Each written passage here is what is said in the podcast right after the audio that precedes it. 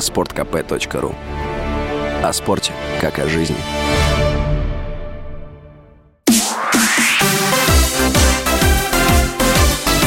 Новости спорта.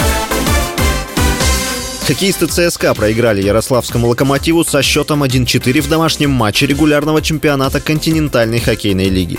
Благодаря этому петербургский «СКА» стал обладателем Кубка континента, который вручается победителю регулярного чемпионата КХЛ.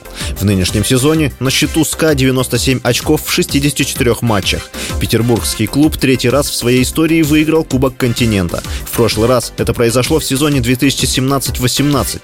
За всю историю КХЛ, выигравший регулярный чемпионат клуб, лишь однажды завоевывал потом Кубок Гагарина. В сезоне 2018-19 это удалось ЦСКА. «Локомотив» поднялся на второе место в западной конференции, набрав 88 очков в 65 матчах. ЦСКА расположился на третьей строчке.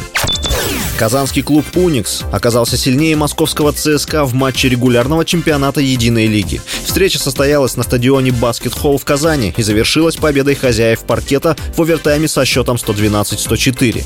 По ходу встречи ЦСКА уступал соперникам с разницей в минус 19, однако смог отыграться и перевести игру в овертайм. В дополнительной пятиминутке, однако, сильнее оказались казанцы. В следующем матче второго этапа Единой лиги «Уникс» сыграет на домашнем паркете с «Зенитом». Встреча состоится 26 февраля. ЦСКА в следующем матче снова встретится с «Униксом», но матч на этот раз состоится в Москве. Встреча пройдет 2 марта.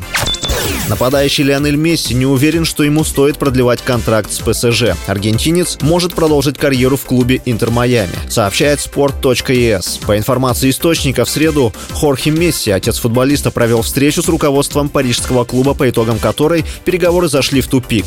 ПСЖ хочет продлить контракт с Месси на один сезон и снизить зарплату 35-летнего форварда. Однако такой вариант не устраивает игрока. Утверждается, что если Месси не сможет договориться с ПСЖ, то он рассмотрит переход в Интер Майами. Американский клуб принадлежит группе инвесторов, возглавляемой бывшим футболистом сборной Англии Дэвидом Бекхэмом. С вами был Василий Воронин. Больше спортивных новостей читайте на сайте sportkp.ru